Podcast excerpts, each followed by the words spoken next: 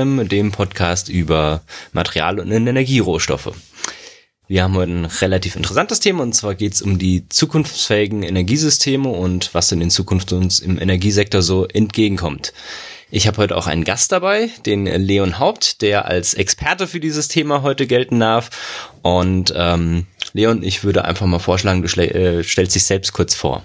Vielen Dank, dass ich heute hier sein darf. Mein Name ist Leon Haupt. Äh, ich studiere nachhaltige Energiesysteme jetzt in meinem zweiten Masterjahr in, in dem europäischen Masterprogramm von EIT InnoEnergy und ich möchte mein Wissen, was ich über die letzten zwei Jahre in dem Projekt und meinem Studium angeeignet habe, äh, gerne mit euch mitteilen.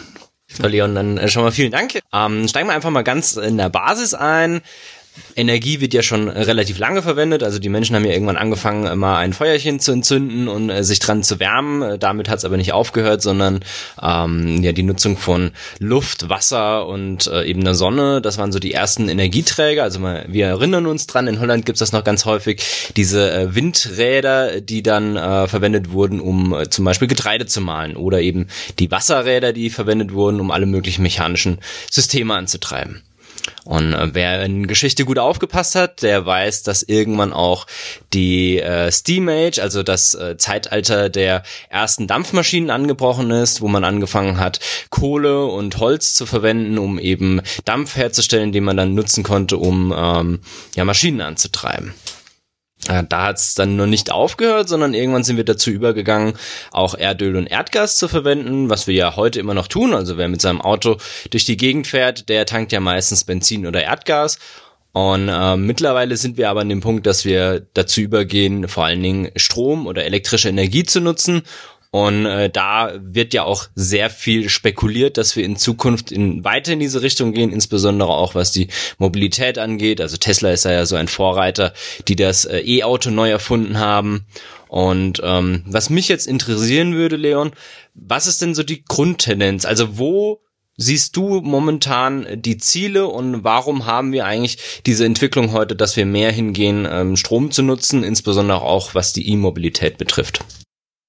Grundsätzlich, ich möchte mal einen kurzen ähm, Zwischenpunkt machen. Es ist zwar, wir haben uns weiterentwickelt hinsichtlich der Energieträger, die wir benutzen. Nichtsdestotrotz war das nie eine Substitution der Energieträger, sondern wir haben uns eigentlich immer wir sind immer von einem ins nächste gegangen und haben das alte aber beibehalten. So, wir haben angefangen, das Steam Age, was ähm, Martin gerade genannt hat, ähm, wir haben angefangen, Kohle zu benutzen, um ähm, Wasserdampf herzustellen, um Maschinen anzutreiben. Dann haben wir den nächstbesseren Energieträger gefunden, das Erdöl, und haben aber nie wirklich aufgehört, ähm, Kohle zu nutzen, sondern es hat einfach weiterhin ähm, stark dazu beigetragen, weil natürlich mit der industriellen Revolution, mit dem, mit dem Aufstieg, ökonomischen Aufstieg, die mehr Energie ähm, zur Verfügung gestellt worden ähm, werden musste und dadurch hat man jetzt quasi einfach beibehalten. Deswegen haben wir über die Jahre einfach so viel CO2 emittiert, ohne dass wir quasi zu den effizienteren Energieträger übergegangen sind. Also wir nutzen momentan, also erst die Kohle, dann in das Erd Öl und jetzt in das Erdgas. Und wir nutzen eigentlich ähm, Kohle genauso, wie wir es am Anfang genutzt haben. Und davon müssen wir jetzt wegkommen. Wir müssen einfach den nächsten Schritt jetzt nehmen, ohne dass wir ähm, die alten Energieträger beibehalten. Und Kohle wäre natürlich historisch gesehen einfach der erste logische Schritt, den wir ähm, ähm, auf den wir verzichten müssen. Und ähm, dann natürlich über die Zeit hinweg muss das Erdgas oder das Erdöl erstmal und dann natürlich auf lange Frist müssen wir auch ohne Erdgas auskommen. So, ja, Leon, was ist denn der Schritt zwei? Ähm, Schritt zwei ist, dass wir natürlich unsere äh, Energieversorgung auch dekarbonisieren. Und ähm, dass der logische nächste Schritt ist, dass wir natürlich in nachhaltige Energien investieren, welche nicht auf endliche Ressourcen basieren. Und das äh, inkludiert natürlich ähm, bereits welche, die wir schon ähm, erfolgreich nutzen, wie Wasserkraft. Ähm, auch Biomasse ist auch schon sehr weit ähm, fortgeschritten über die letzten Jahrzehnte. Und jetzt neuerdings dadurch, dass wir ähm, sehr viel technologischen Fortschritt haben, die Windkraft, ähm, die äh, und natürlich die Solarkraft die ähm, seine sehr wichtige Rolle spielt. Und ähm, warum wir das machen, die Dekarbonisierung, ist ähm, nicht nur, dass wir langfristig ähm, unabhängig sind von äh, endlichen Ressourcen, sondern natürlich auch, um den Klimawandel entsprechend ähm, aufzuhalten, um die zwei Grad Ziele, auf die man sich geeinigt hat im Paris Agreement. Und das ist nur machbar, wenn wir entsprechend unsere Energieversorgung äh, dekarbonisieren. Du hast bereits angesprochen, dass ähm, der Transport auch in Zukunft eine Rolle spielt. Ich, wir sprechen jetzt eigentlich primär Energieversorgung. Wenn ich über Energieversorgung spreche, ähm, dann meine ich eigentlich immer die Elektrizitätsversorgung. Und äh, der Transportsektor ist natürlich ein ganz eigener Sektor, der sehr stark, wie wir wissen, von fossilen Energieträgern ähm, abhängig ist. Und in Zukunft wird das aber viel stärker vermischt sein, dadurch, dass mich, wie wir alle wissen, die Elektroautos äh, jetzt immer mehr ähm, Fahrt aufnehmen und wir natürlich dadurch eine Vermischung haben. Wir müssen mich jetzt den Transportsektor mit dem Elektrizitätssektor verbinden und da werden uns ganz neue ähm, äh, Herausforderungen bevorstehen und ähm, das wird uns auch nochmal ein bisschen zurückwerfen in unserer aktuellen Entwicklung, weil wir nicht nur den Energiebedarf für die Industrie und die Haushalte ähm, erneuerbar herstellen müssen, sondern auch jetzt die ähm, den Transportsektor versorgen müssen, der gar nicht mal eine unerhebliche Menge an Energie äh, ein, einnimmt. Und äh, das wird in den nächsten Jahren äh, alle Sektoren herausfordern auf eine nie dagewesene Art und Weise. Vielleicht gehen wir noch mal einen Schritt zurück und ähm, welche Energieformen gibt es denn überhaupt? Welche werden denn aktuell genutzt? Also ich hatte es hier in dem Podcast schon mal vorgestellt, das 2-Grad-Ziel und diesen äh, Zusammenhang auch eben nicht regenerative und regenerative Ener Energieformen oder Energieträger und eben auch konventionelle und nicht konventionelle. Vielleicht können wir das einfach noch mal kurz aufgreifen. Ähm, was habt ihr denn im Studium gelernt, wie sich das aufteilt? Wir unterscheiden zweierlei Dinge. Ich glaube, ähm, wir unterscheiden in erster Linie natürlich ähm, regenerative und nicht regenerative und dann natürlich auch, ähm, man muss natürlich zusagen, dass in dem Kontext äh, Atomkraft äh, als nicht regenerative Energie dennoch eine Rolle spielt als ähm, Klima neutrale, sagen wir mal, also im Vergleich natürlich zu Kohle und äh, Gaskraftwerken ähm, doch eine relativ ähm, CO2-arme Energiequelle ist, die in dem Kontext natürlich eine, sagen wir mal, sondierte Rolle hat. Nehmen wir es einfach mal so hin, ohne Gewichtung, ähm, dann würde ich natürlich, also wir haben also nicht fossile Energieträger, sprechen wir es mal aus, es ist das die Kohle, dann ähm, Erdöl, dann das Erdgas, beziehungsweise äh, haben wir natürlich auch ähm, Uran als Quelle für die Atomkraft. Atomkraft.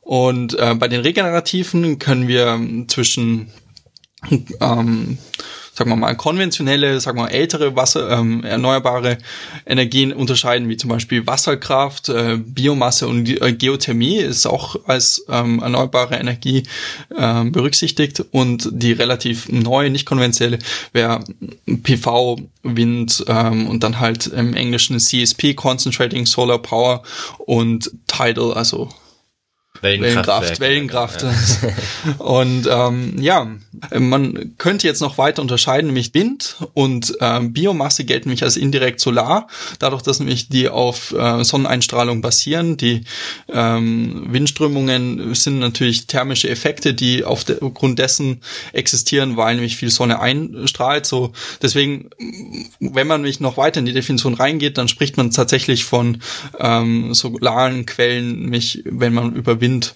beziehungsweise über Biomasse spricht. Das sollen uns aber jetzt erstmal nicht weiter ähm, kümmern, weil ich glaube, das ist dann eher so die Definition, wenn man wirklich tiefer geht in erneuerbare Energien. Wobei bei den nicht regenerativen das jetzt ja auch so ist, dass Erdgas, Erdöl und Kohle eigentlich ja auch ursprünglich mal solare Energieformen waren, die einfach umgewandelt und gespeichert wurden. Gut, ich gebe zu, vor ein paar Millionen Jahren, aber ja, äh, ja im Grunde ist es ja auch Richtig. solare Energie, wenn man es so will. Äh, ja, natürlich. wir haben einfach dieses Privileg, dass wir unglaublich viel Energie ja doch ähm, mit knapp 1000 Watt pro Quadratmeter ähm, pro Sekunde, also äh, so ist das Watt definiert, auf die ähm, Erde scheint und das ist eine Unmenge an Energie, die wir momentan nicht bändigen können und ähm, da arbeiten wir eigentlich auch dran, die entsprechend so um, ja, also noch weiter auszuschöpfen. In diesem Zusammenhang, weil du es gerade eben erwähnt hast, äh, ich habe einmal von einer Lösung gehört, die sich äh, Desert Tech nennt. Und äh, wenn ich mich richtig erinnere, haben die damals gesagt, okay, wir müssen einfach nur einen gewissen Teil der Sahara, also ein kleines Gebiet, zupflastern mit äh, PV-Zellen, äh, CSP und alles, was es da eben so gibt. Und dann haben wir die gesamte Energie für Europa und ähm, dann ist alles wunderbar und perfekt und wir müssen nie wieder Kohle verbrennen. Und äh, ist das denn die richtige Lösung oder gibt es denn überhaupt eine richtige Lösung? Also es ist auf jeden Fall eine wirklich interessante Lösung und äh, wenn man sich das äh, Energiegleichgewicht anschaut, eine relativ logische Lösung, weil warum nutzen wir nicht die Fläche, wo am meisten ähm, Sonneneinstrahlung da ist, ähm, möglichst effizient aus und schicken dann den Strom von A nach B.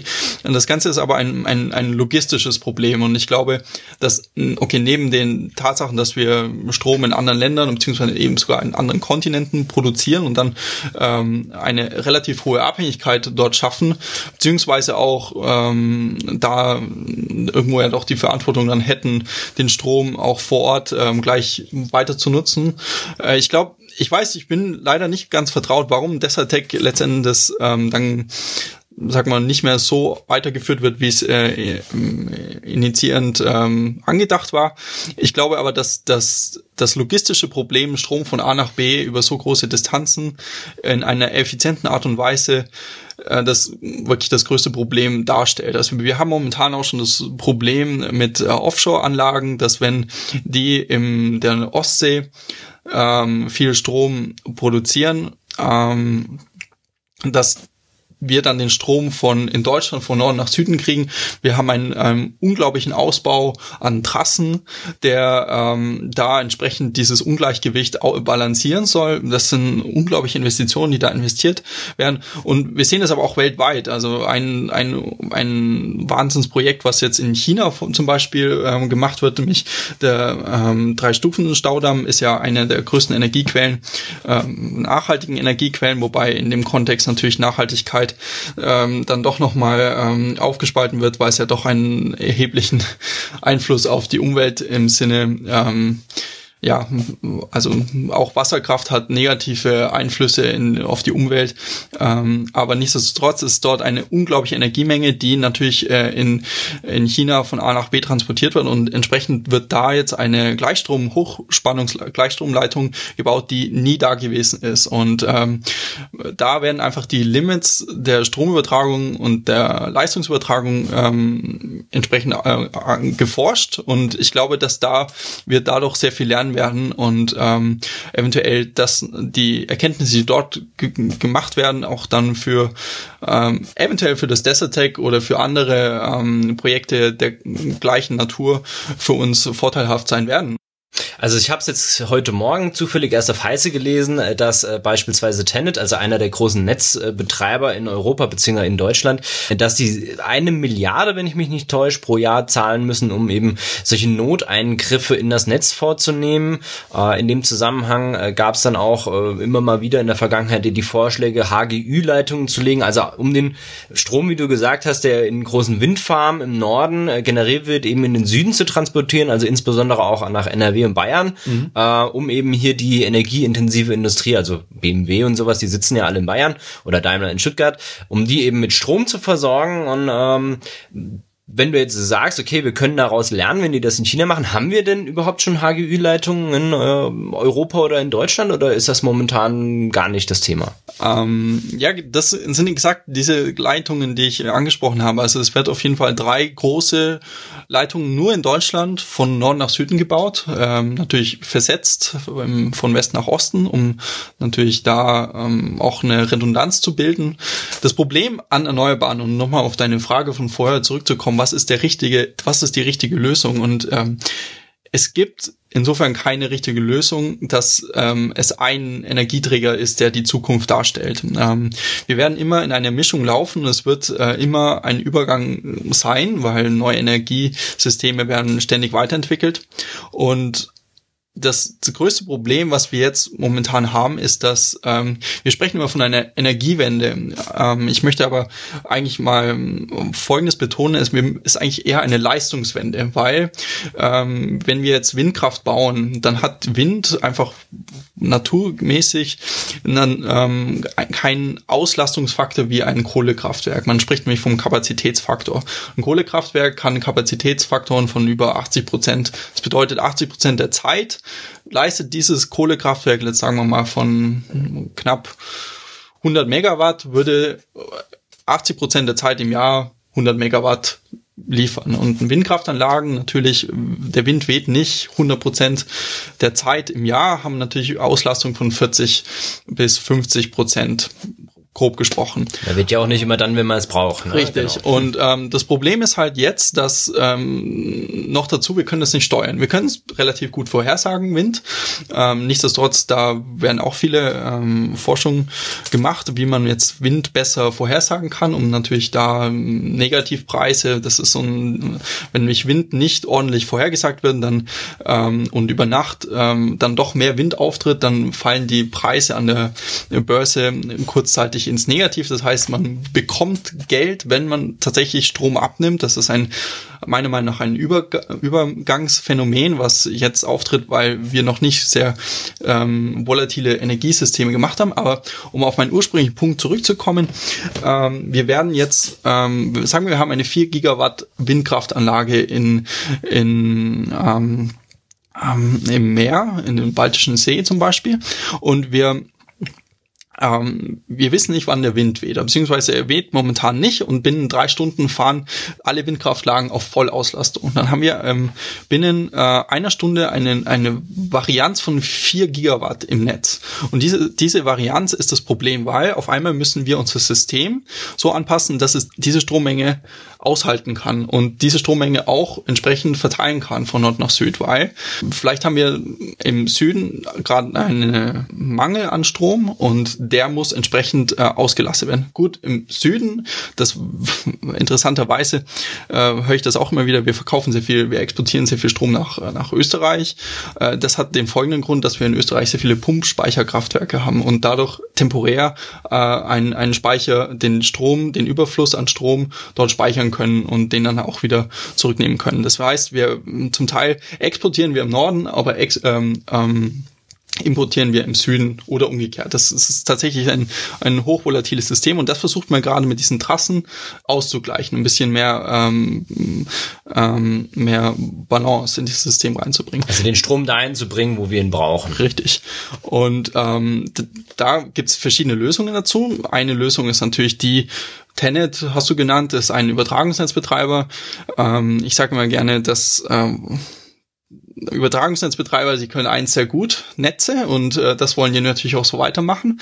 Und entsprechend wird dann nämlich da auch immer der Netzausbau gepusht. Und äh, viele Nachrichten, die im Zusammenhang mit Übertragungsnetzbetreiber auftauchen, das ist meistens, äh, wir müssen mehr in Netze investieren, weil ähm, wir gerade diese Volatilitäten haben, die wir nicht steuern können.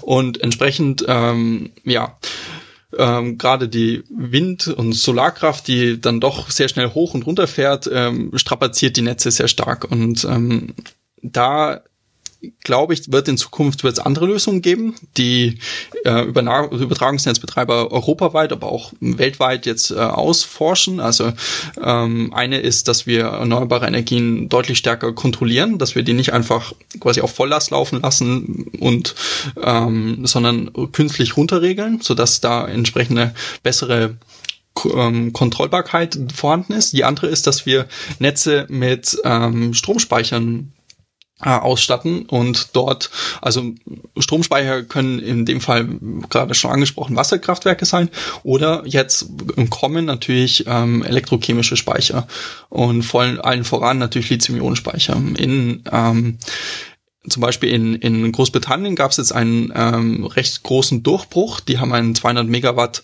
ähm, Stromspeicher auf. Ähm, da gab es eine Ausschreibung und da wurde jetzt ähm, die Investition quasi getätigt, um einen 200 Megawatt Stromspeicher für Frequenzregulierung, also für die Regulierung ähm, der Volatilität der Leistung ähm, zu kompensieren, ausgeführt. Das sind Begriffe wie äh, Frequenzstabilisierung, äh, Spannung und so weiter. Kannst du vielleicht noch mal ganz kurz erklären, wie muss ich mir das vorstellen? Ist jetzt äh, das wie ein Wassernetz? Also ich habe ein Rohr, in das ich Wasser reinpumpe, wie Strom, den ich in eine Leitung reinpumpe und wenn ich jetzt zu viel Druck drauf habe, dann platzt die Leitung oder äh, vielleicht noch mal auch für die Hörer, die nicht ganz so technisch affin sind, wie muss ich mir das vorstellen? Also was bedeutet äh, Frequenzstabilisierung und warum brauche ich das überhaupt? Ähm, gut, du erwischt mich jetzt. Ich bin kein äh, Wasseringenieur. Insofern werde ich mich da etwas schwer tun, in dieser Metapher korrekte Analogien zu finden. Ich glaube, die Frequenz ist in dem Sinn für, sag mal, nicht elektroaffine Leute äh, ein bisschen schwer zu verstehen im ersten Moment. Also sagt man es einfach so, wir haben einfach ein Überangebot an Leistung. Wir haben bestimmte Produktion und wenn diese Produktion nicht den Verbrauch trifft, dann ist ein Ungleichgewicht im Netz. Und dieses Ungleichgewicht im Falle einer Überproduktion äh, würde in einer erhöhten Frequenz ähm, sich ähm, darstellen. Umgekehrt, wenn natürlich spontan durch irgendein Ereignis ähm, Leistung abfällt, eine große Industrie schaltet zum Beispiel einen Prozess ab, eine Maschine ab, würde dadurch ähm, eine auch wieder eine Überproduktion stattfinden. Und entsprechend müssen ähm, Kraftwerke runtergeregelt werden. In konventionellen Kraftwerken war das immer so, also in, in, in Wasserdampfturbinen wird dann entsprechend der Wasserdampfdruck verringert. Das sind automatische Systeme, im Englischen heißen die Speed Governor. Ähm, das sind, ja, die reagieren binnen Millisekunden und ähm, können dadurch den, die Leistung abfangen. Das gleiche ist natürlich, wenn große Maschinen ans Netz gehen, ähm, muss das Ganze umgekehrt passieren und muss mehr Leistung ähm, aufbringen. So, und jetzt in konventionellen Kraftwerken, wie wir schon hören, da ist immer ein Spielraum da. Man hat ähm, quasi in beide Richtungen, man kann die Turbine entweder hochfahren oder ein bisschen runterfahren und ähm, noch weiter, du hast rotierende Masse, was ähm, auch besonders ein immer wieder ähm, ins Gespräch kommt, welche du nicht mehr in erneuerbaren Energien hast. Also du hast ein Schwungrad, im Grunde eine große Turbine, wenn die in Bewegung ist, hat im Grunde permanent Energie in der Rotationsbewegung gespeichert. Und entsprechend, wenn du mehrere tausend ähm, rotierende Massen im Netz hast, also auch Wasserkraft und alles mögliche ähm, ähm, Atomkraftwerke, Kohlekraftwerke, Gaskraftwerke, das sind alles rotierende Massen, dann haben die Energie gespeichert. Das heißt, kleine Fluktuationen können binnen Millisekunden einfach nur durch die Tatsache kompensiert werden, dass Masse sich rotiert und das wird dann erstmal aus der rotierenden Masse extrahiert. Ähm, das geht natürlich zu einem bestimmten Punkt und dann muss der Strom, der Input in das Wasserkraftwerk oder in die, Wasser,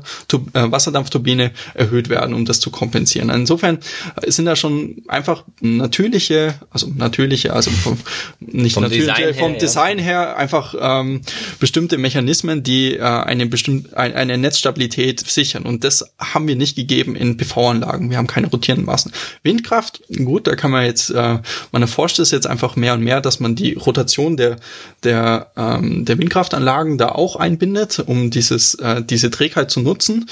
Ähm, und aber da sind wir gerade am Anfang und das, wir, wir gehen weg von diesen konventionellen Kraftwerken und wir müssen diese Frequenzstabilisierung, die wir jetzt in den Erneuerbaren nicht mehr haben, anderweitig kompensieren. Und da spielt natürlich der Energiespeicher, der Lithium-Ionen-Akku eine Rolle, aber es gibt auch noch andere Technologien. So, also hat es jetzt gerade eben angesprochen. Ähm, scheinbar kann man das auch über die Windkraftturbinen ein bisschen zumindestens auffangen, was jetzt wegfängt, wenn wir die Kohlekraftwerke abschalten. Ähm, diese Frequenzkontrolle Wie kann man das denn bei, jetzt wenn wir vor allen Dingen PV ausbauen, was wir ja momentan tun, fängt die Windkraft das komplett auf, was wegfällt? Ich kann es mir kaum vorstellen, weil so eine Windkraftanlage, ich meine, die haben zwar lange Rotoren, aber insgesamt ist es ja, nehme ich mal an, einfach eine geringere Schwungmasse, als wie wenn ich da jetzt eine riesengroße, schwere Turbine habe, die an einem Generator dran hängt, äh, wie jetzt bei so einem äh, Megawatt äh, Atommeiler. Ja? Wie kann man das denn dort regeln? Also grundsätzlich ist es alles eine Frage der Skalierung. Technisch ähm, ist das natürlich schon machbar. Pau äh, leistungstechnisch werden wir auf jeden Fall in der Lage sein, alles durch Erneuerbare äh, zu versorgen. Es ist nur die Frage der, der, der Volatilität, auch der wie, wie gehen wir mit den starken Schwankungen von Wetter und ähm, ja, auch dann lange Frist Klima um und wie können wir die entsprechend auch auf Sekundenbasis auffangen. So, eine, wie wir jetzt in eigentlich in den letzten zehn Jahren, wie, wie wir die erneuerbaren Energien implementiert haben, wir haben einfach gesagt, okay, schließ deine erneuerbare, deine PV-Anlage an und deine Windkraftanlage, lass die immer auf Volllast laufen, wenn Wind weht, wenn, also immer am Maximum PowerPoint, also da keine künstliche Runterregelung, sondern immer Volllast. Und wir fangen jetzt an natürlich mit erneuerbaren Energien und gerade mit den Penetrationen, wo wir jetzt hinkommen, also 20, 25 und dann lange Frist natürlich, wo wollen wir dann schon auf die 35 Prozent hin. Äh, wie, wie werden wir in der Lage sein, das dann entsprechend intelligenter zu steuern. Und ähm, ein ganz wichtiger Punkt sind in diesem Kontext sind die genannten Grid Codes. Ähm, wie diese Grid Codes beschreiben, wie erneuerbare Energien im Netz sich verhalten müssen und dann entsprechend auch im Falle von ähm, Frequenzänderungen sich äh, sie agieren und ähm, das fängt natürlich jetzt an, dass man sagt, okay, wir werden Windkraftanlagen nicht mehr unter Volllast ähm, laufen, sondern sie laufen, sag mal, nur noch 90 Prozent der möglichen Energie. Das ist ähm, sogenanntes Power Curtailment. Und das wiederum gibt natürlich die Möglichkeit, dass wenn ähm, ein, die der Energieverbrauch kurzzeitig ansteigt, dass die Windkraftanlagen hochfahren können, dass sie auf 100 Prozent hochfahren können und dadurch den Mehraufwand ähm, kompensieren können. Das erspart andere äh, Mechanismen im Netz einzubinden und ähm, schafft natürlich auch mehr Sicherheit im Netz. Das hat natürlich auf der anderen Seite einen finanziellen ganz großen Aspekt, weil wenn du natürlich nur noch, sag mal, 80 Prozent der Zeit im Jahr deine Windkraftanlage anstatt auf 100 Prozent der Vollauslastung nur noch bei 90 Prozent laufen lässt, das bedeutet im, im, Klartext, dass du natürlich weniger Geld machst, weil mit weniger Strom ins Netz eingespeist kannst du weniger Strom verkaufen. Und äh, das wird auf jeden Fall erstmal für Unruhe sorgen, weil natürlich die äh, äh, die Windparkbetreiber das natürlich äh, erstmal nicht so toll finden. Aber auf der anderen Seite, der, der Übertragungsnetzbetreiber hat da natürlich ähm, sitzt am längeren Hebel, weil er sagt, wir können keine Windkraftanlagen mehr anbinden, weil ansonsten die Fluktuationen zu stark sind. Und der Grid-Code muss eingehalten werden. Und ähm, in, in Großbritannien wiederum, da ist man da auch schon ziemlich weit, dass man sagt, okay, äh, Windkraftanlagen müssen jetzt einfach konventionellen Kraftwerken im Verhalten ähneln oder beziehungsweise müssen das emittieren. Und äh, wir werden jetzt auch, äh, es werden auch in PV-Anlagen wird das auch viel weiter erforscht, weil wir mit den Wechselrichtern die Möglichkeit haben, ähm, PV-Anlagen nicht am Maximum, also am optimalen ähm, Operationspunkt laufen zu lassen. Da versucht man auch, die künstlich runterzuregeln. Das andere ist, man will ähm, starke Fluktuationen, gerade bei PV-Anlagen, wenn mich eine Wolke über eine Anlage ist, kommt es zu sehr schnellen Schwankungen, gerade in großen PV-Anlagen. Und man möchte diese Rampe, müsste man sagen wir mal, regeln, dass die nicht mehr so stark ähm, hoch und runter fährt. Und ähm, das gibt schon ähm, für PV-Anlagen, dass die, wenn die Wolke quasi weggeht, dass wenn sie hochfahren, dass sie es nicht in der Maximum, maximalen Geschwindigkeit tun, sondern dass sie erstmal künstlich das, den ganzen Prozess verlangsamen, um das Netz ähm, auch vor zu starken Schwankungen zu schützen. Beim Runterregeln ist es natürlich physikalisch sagen wir, schwieriger machbar, weil man natürlich Energie irgendwo kurzfristig speichern muss. Man weiß ja nicht, wann die Wolke auftritt. Das sind lokale Wetterphänomene, die man nicht vorhersehen kann und entsprechend werden dort auch Energiespeicher nötig sein, um diese Schwankungen auf, sagen wir mal, wirklich kurze Frist äh, zu kompensieren und dadurch auch die Einbindung von erneuerbaren äh, Energien ähm, voranzutreiben. Und das kann man noch viel weitermachen und ähm, ein großer Punkt ist natürlich, dass man jetzt Energiespeicher äh, in größerem, dadurch, dass jetzt die Preise fallen, natürlich in größerem Maßstab auch in das Netz einbindet, um eine PV-Anlage ähm, dann Strom erzeugen zu lassen, wenn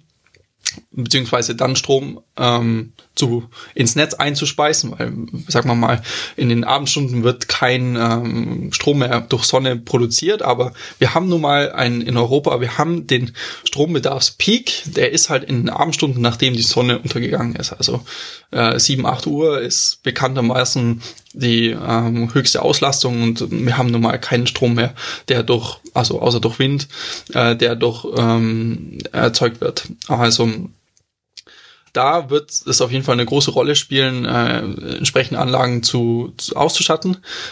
Vorhin schon kurz angesprochen, CSP, Concentrating Solar Power, löst dieses Problem sehr elegant dadurch, dass große Salzspeicher äh, implementiert werden, also große Mengen an, ähm, an ähm, thermischen Speichern, versuchen dadurch den ähm, Output noch bis in die Abendstunden zu verlängern.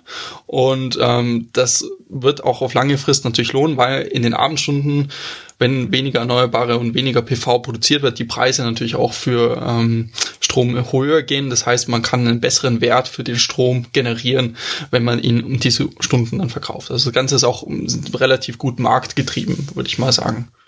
Genau, vielleicht noch ganz kurz zu den CSPs. Also, wenn ich mich nicht täusche, gibt es die in Deutschland nicht, weil wir hier einfach äh, zu wenig Einstrahlung haben. Ähm, deswegen, ähm, in Deutschland sieht man noch PV-Anlagen. Eine CSP-Anlage wird man jetzt äh, nicht auf dem Dach von einem äh, privaten Familienhaus äh, sehen, sondern das sind äh, große Anlagen, die es beispielsweise in Spanien, einige gibt es auch in Amerika oder auch in Marokko gibt.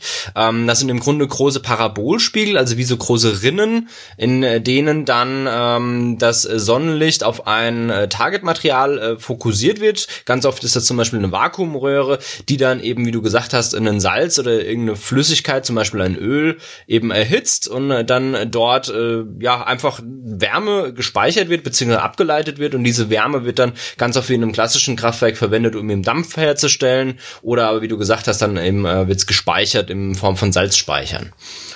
Richtig, also es sind wunderschöne Kraftwerke, wenn man sie sich von dem gut ästhetischen Standpunkt ähm, anschauen möchte, ähm, weiß ich natürlich, da werden sich natürlich wieder die Geister scheiden. Ähm, nichtsdestotrotz würde ich, glaube ich, es ist eine relativ unbekannte Energiequelle in, also jetzt sagen wir mal der äh, Otto Normalbürger, der nicht jetzt in Süden Spanien wohnt, der hat von dem, sagen wir mal, recht wenig gehört. Also sie stehen tatsächlich, es gibt mehrere Projekte in, in Spanien auch, ähm, die ähm, jetzt eigentlich sehr erfolgreich umgesetzt werden und ähm, ich würde jedem mal irgendwie ans Herz legen, einfach mal ähm, CSP, also Concentrating Solar Power, zu suchen und sich da mal das anzuschauen, weil es tatsächlich eine ähm, relativ interessante Art und Weise der erneuerbaren Energien ist, weil du natürlich dadurch, dass du eine, wieder eine Dampfmaschine hast, all die tollen Sachen hast, die eine Dampfmaschine herstellt, nämlich äh, wieder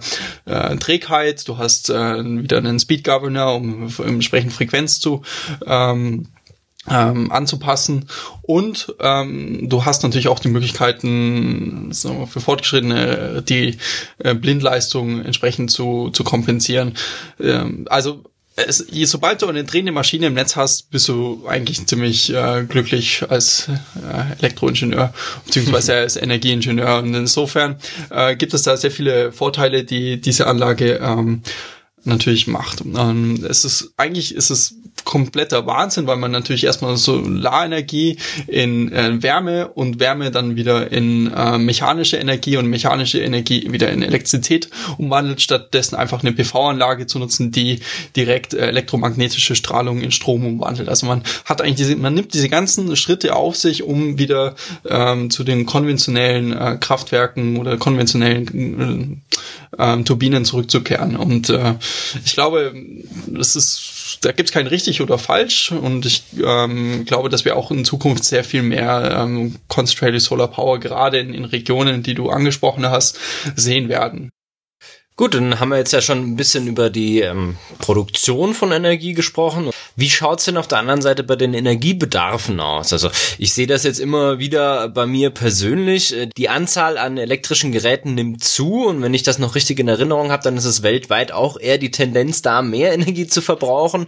Also wenn wir uns auch äh, Bitcoin und Co. anschauen, so die letzten Zahlen bei Bitcoin waren, dass äh, pro Transaktion äh, CO2 von, also das CO2-Äquivalent von zwei amerikanischen Haushalten an einem Tag emittiert wird und das wird ja noch weiter ansteigen. ich glaube auch das gesamte Bitcoin-Netzwerk hat ungefähr einen Verbrauch von der Größe von Dänemark. Ähm, das sind ja alles Faktoren, die jetzt mit reinzählen. Also wenn ich es richtig sehe, dann steigt der Verbrauch sehr, sehr stark an. China ist da auch so ein ähm, Kandidat, den man immer wieder nennt, weil die dafür verrufen sind, dass sie eben irgendwie äh, Kohlekraftwerke am laufenden Band äh, produzieren. Äh, wie siehst du denn da die Situation aktuell? Ähm, das sind viele Fragen in einem. Ich versuche das mal chronologisch abzuarbeiten. Ähm, ähm, fangen wir mal mit ähm, Bitcoin an. Ich bin natürlich ähm, ein, ja, ich verfolge das natürlich immer interessant, sobald das äh, Thema Energie aufkommt. Und ich glaube, ich bin selber kein Bitcoin-Experte. Äh, was ich jetzt schon öfters gehört habe von Leuten, die in Bitcoin forschen, dass man versucht, das Ganze natürlich, ähm, also man hat das schon sehr früh erkannt, dass Bitcoin natürlich einen Strombedarf ähm, hat und dementsprechend dann auch auf ähm, Überleistung oder beziehungsweise sogenannte Access Energy ähm, von äh, erneuerbaren Energien quasi drauf auszulegen, um natürlich den CO2-Fußabdruck von Bitcoin ähm, auch zu verringern. Äh, kurzzeitig war wieder die negativen Strompreise waren da auch mal ein Thema. Ja, wir werden nur noch äh, Energie benutzen, wenn die Strompreise negativ sind. Allerdings, äh, wie bereits angesprochen, glaube ich, dass die negativen Strompreise einfach eine Übergangsphase ist und jeder, der sein Geschäftsmodell auf negative Strompreise, also auf äh, aufbaut, äh, wird äh, sich sehr früh äh, ja, wundern, was mit denen passiert, weil ich glaube, auf lange Frist ist es einfach eine äh, Imbalance, äh, Imbalance im System, die der Übertragungsnetzbetreiber versucht zu, zu kompensieren und auch besser zu ähm, ja, auszubalancieren.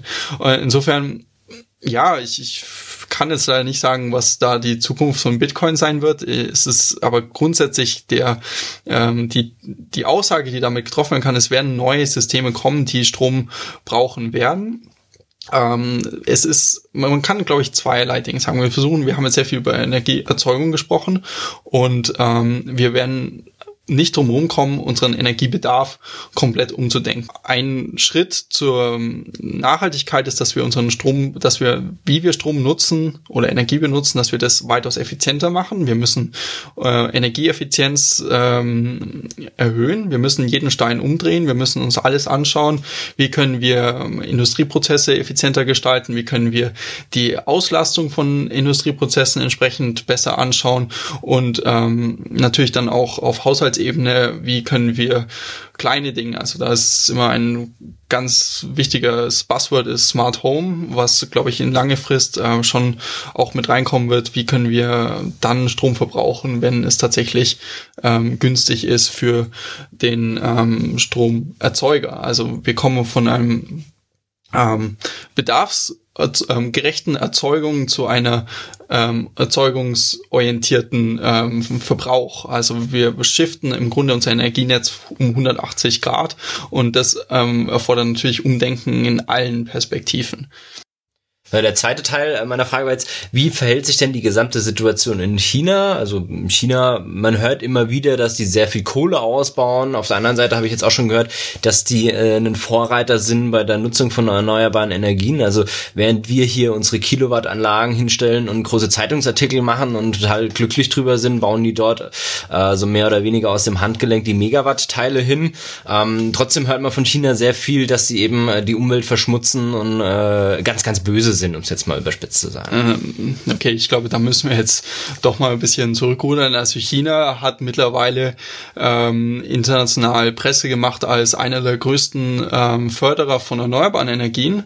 Und das hat ganz einfach Gut, die Gründe lassen sich jetzt natürlich viele interpretieren, aber ein definitiv ein Hauptgrund, warum jetzt China ein, einer der größten Förderer der Solarindustrie ist, ist, dass es preislich attraktiver ist, PV-Anlagen hinzustellen als Kohlekraftwerke. Und äh, du musst natürlich auch sagen, ähm, auf, wenn du ein Projekt planst in entsprechender Größenordnung, wie China es nun mal tut, dann ist es natürlich schon interessanter, ähm, eine PV-Anlage auch zu bauen, also wenn natürlich die Investitionen, die Hardware, ähm, aber auch die laufenden Kosten sind niedriger. Du hast, du bindest dich, sag mal, auf eine 25-jährige Projekt, ähm, auf einen 25-jährigen Projekthorizont, bindest du dich ähm, an die Sonne. Und die Sonne ist, sagen wir mal, ein recht ähm, zuverlässiger Energieträger, während natürlich, wenn du fossile Energieträger hast, du mm, von externen ähm, Faktoren, die du so leicht nicht auf eine so lange Distanz vorhersagen sagen kannst, bindest. Also Kohle vielleicht ist noch äh, relativ äh, einfacher, wenn es aber jetzt um, um Öl geht oder um Gas, dann wird es da natürlich deutlich schwieriger, ähm, feste Aussagen und äh, Risikomanagement ähm, zu machen. Und ich glaube, dass äh, wir erleben einen unglaublichen Boom. Ich habe jetzt erst vor kurzem gelesen, dass auch in Indien jetzt äh, die Solarindustrie die Kohleindustrie ähm, überholt hat, was äh, jährliche ähm, Bauten angeht. Und wir sehen, dass da einfach ein Umdenken stattfindet. Man, natürlich kann man jetzt argumentieren, was dieses Umdenken primär motiviert. Also auf einer Seite ähm, wird es natürlich ökonomisch sein, auf der anderen Seite la, la, munkeln die Leute, dass die Regierung möchte sich äh, nie, es nicht mit dem Volk verscherzen, insofern, dass äh, eine entsprechende Verschmutzung natürlich ähm, doch auch ähm, auf Unmut in der Bevölkerung stößt, gerade wenn die Lebensqualität, wie wir sehen, sehr stark eingeschränkt wird.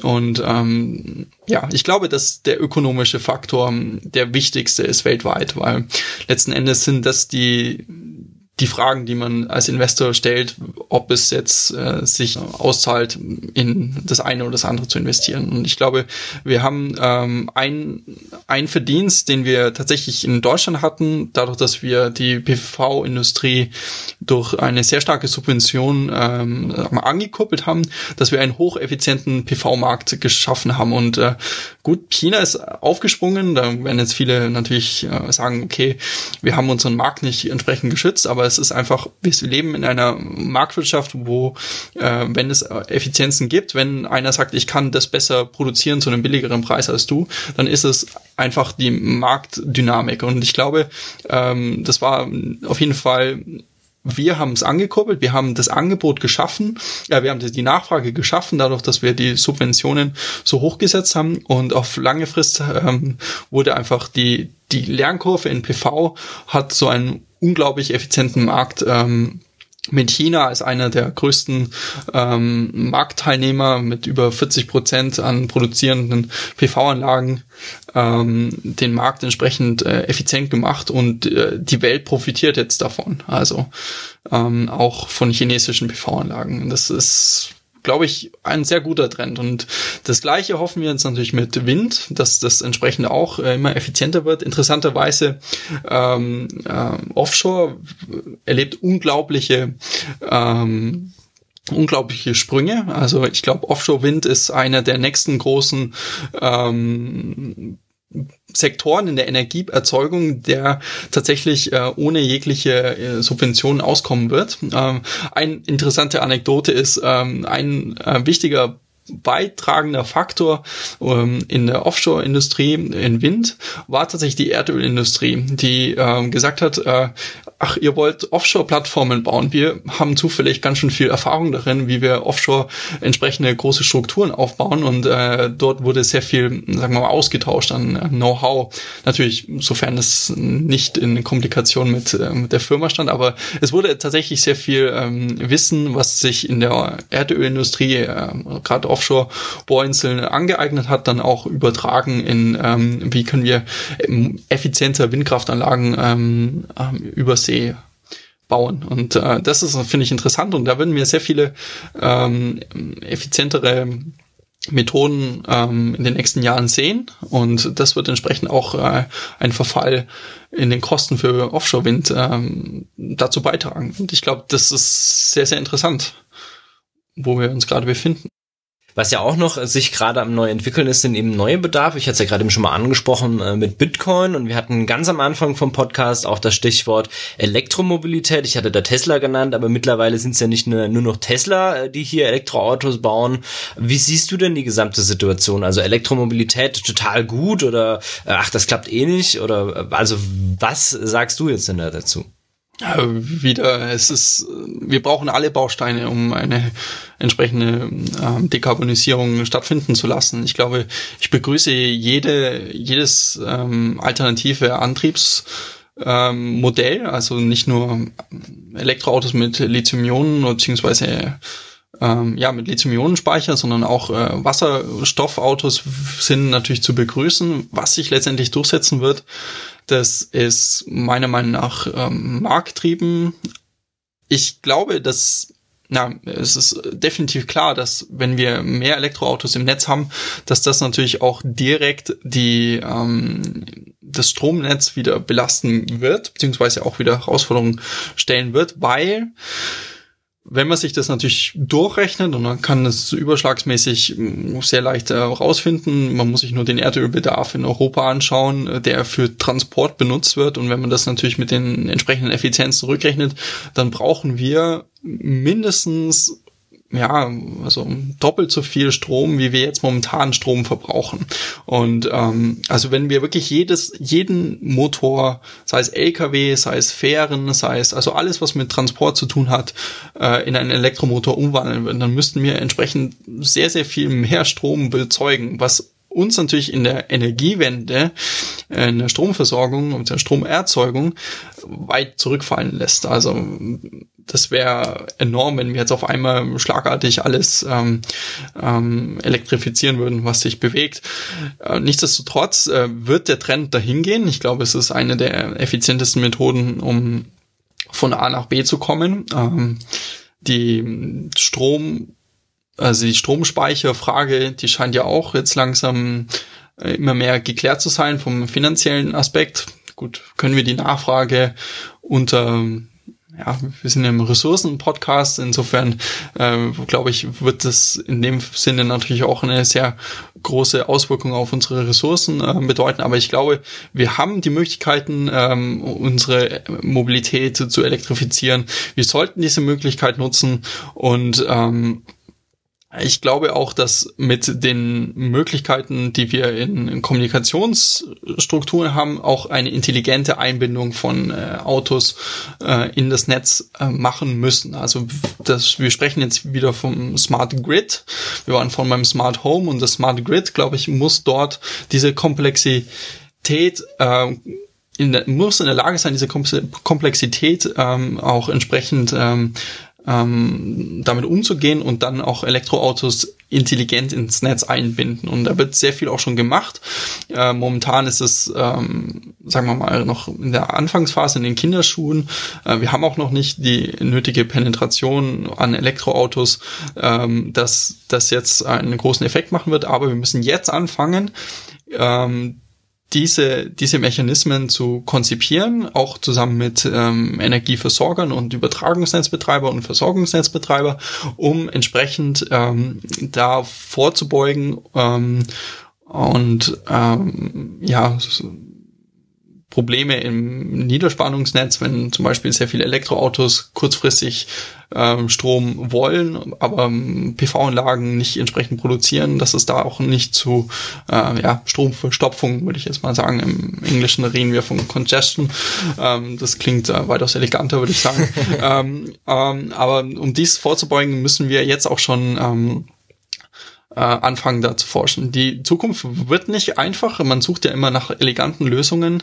Ich glaube, es wird letztendlich werden wir es als elegante Lösung haben, aber bis wir da hinkommen, das äh, wir dürfen nicht zurückschrecken entsprechende Komplexität äh, anzugehen und sagen so, okay, wie können wir das lösen, dass ähm, jemand, der äh, abends heimkommt, sein Elektroauto anschließt und ähm, ja, dass es da einfach zu keinerlei Problemen kommt im Sinne von ja, Stromversorgung und äh, ähm, ja, Congestion. 2017 hatten wir jetzt ja auch ein Jahr, äh, das geprägt war durch äh, verschiedene Nationalisierungsprogramme, nenne ich es jetzt einfach mal. Also es gab viele ähm, Parteien, die angefangen haben, äh, den Nationalismus oder den Patriotismus in ihren Ländern wieder zu fördern. Ähm, es gibt ja auch viele Kandidaten, die momentan dafür werben, aus der EU auszutreten. Diese Parteien haben wir ja auch in Deutschland. Ähm, ist jetzt die Frage, wie sieht das denn im äh, Strommarkt aus? Du hast äh, vorhin mal angesprochen, dass wir Strom nach Österreich exportieren, wenn wir hier eben äh, sehr, sehr günstige Preise haben und die äh, Österreicher dann ihre Berge nutzen, um dort eben im Punktspeicherkraftwerken äh, den Strom zwischenzuspeichern. Wie hat sich denn hier das Ganze weiterentwickelt? Ich meine, die EU ist mittlerweile doch auch etwas gereift. Haben wir da noch nationale Netze oder kann man da eher sagen, das sind europäische Netze und wo soll denn die Reise auch langfristig hingehen? Hm, natürlich haben wir ein nationales Netz und wir werden auch immer ein nationales Netz haben, aber die Verknüpfung mit anderen nationalen Netzen in Europa hat über die letzten Jahre stetig zugenommen und ich glaube, das wird auch weiterhin trotz Brexit und äh, zunehmender, äh, ja, sagen wir mal, nationalen Phänomenen, die auftreten, ähm, weiter der Trend sein. Und ich glaube, das ist auch die richtige Lösung, weil du in einem großen Netz einfach besser Sicherheit schaffen kannst. Und äh, also du hast Großbritannien angesprochen, die sind tatsächlich, äh, haben ein eigenes Netz, insofern, dass sie natürlich auf der Insel sind. Die haben, äh, sind nicht synchron mit dem ähm, Festland, europäischen Festland. Äh, die sind Dennoch sind sie mit ähm, unserem Netz verbunden über Offshore-Anlagen und über Kabel, also über Gleichstromkabel, um dort natürlich eine Sicherheit zu schaffen, weil umso besser du vernetzt bist, umso leichter kannst du ähm, lokale äh, Ausfälle oder Überbelastungen natürlich kompensieren. Und das willst du auch. Und äh, weil du natürlich Versorgungssicherheit in einem Land äh, auch aus ökonomischen Faktoren äh, und Begründungen natürlich erhalten möchtest. Ähm, marktgetrieben ist das Ganze auch. Wir haben einen europäischen Strommarkt, der wird ähm, zunehmend stärker verknüpft sein. Er ist natürlich nochmal untergegliedert. Ähm, du hast die Iberische Halbinsel, äh, die zwischen Portugal und Spanien, die schon stark verknüpft ist. Die nordischen Länder sind alle verknüpft in einem Markt. Ähm, und ähm, die restlichen Länder handeln auch sehr stark. Wird sehr viel in ähm, übergreifende Länder, äh, länderübergreifende Verbindungen wird investiert und ähm, um da natürlich auch ja, wieder die Sicherheit zu gewährleisten. Ich glaube, ähm, die Übertragungsnetzbetreiber sind auch alle schon in ähm, verbunden. Das ist die NCOE, also man kann das nachschauen. Das sind alle Übertragungsnetzbetreiber in Europa sind da vertreten und entsprechende Projekte werden da auch äh, durchgeführt. Und äh, langfristig, ja, äh, die Idee ist natürlich schon so ein europäisches Supergrid aufzubauen. Gerade wenn wir jetzt äh, Windkraftanlagen, Offshore-Windkraftanlagen äh, ähm, bauen, dann möchten wir die so bauen, dass sie nicht nur an ein Festland äh, verknüpft sind, sondern an zwei Festländer. Also gerade wenn wir ähm, zwischen europäischen Festland und Großbritannien sprechen, dann gibt es da schon auch Intentionen, trotz Brexit und allem, ähm, die natürlich so zu verbinden, dass die für beide interessant sind. Und ich glaube, das ist sehr, sehr wichtig. Also internationale Projekte, gerade äh, Erzeugungsseite, sind immer wieder Prestige trächtig. Ähm, wir sehen das überall auf der Welt, sei es jetzt irgendwo zwischen ähm, Argentinien und äh, Brasilien oder Paraguay und ähm, Argentinien, die zusammen ein ähm, Wasserkraftwerk gebaut haben und sich das quasi auf internationalem Boden teilen. Das gleiche werden wir auch ähm, ja in Europa mit Offshore-Windanlagen hoffentlich sehen und äh, da auch näher zusammenrücken, äh, trotz ja, lokal politischen Phänomenen, die auftreten immer wieder und äh, ja.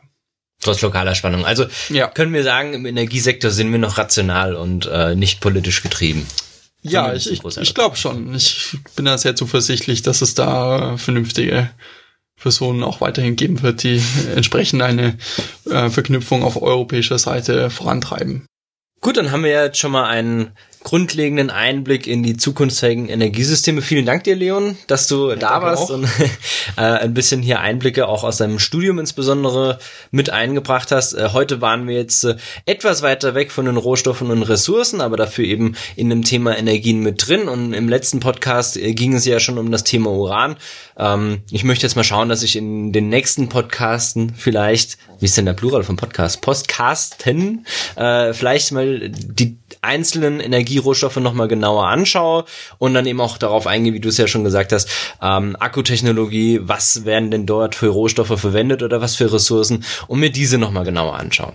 Vielen Dank fürs Zuhören. Ich freue mich drauf, wenn ich Kommentare bekomme oder aber auch Wünsche. Äh, einen Wunsch habe ich schon bekommen, den konnte ich diesmal noch nicht umsetzen. Es ging darum, äh, Headsets zu verwenden anstatt eines lokalen äh, Podcasting-Equipments. Das möchte ich das nächste Mal umsetzen und äh, bis dahin und bis dahin verbleibe ich mit dem Spruch, die wichtigste Ressource der Menschheit ist ein unsteter Geist.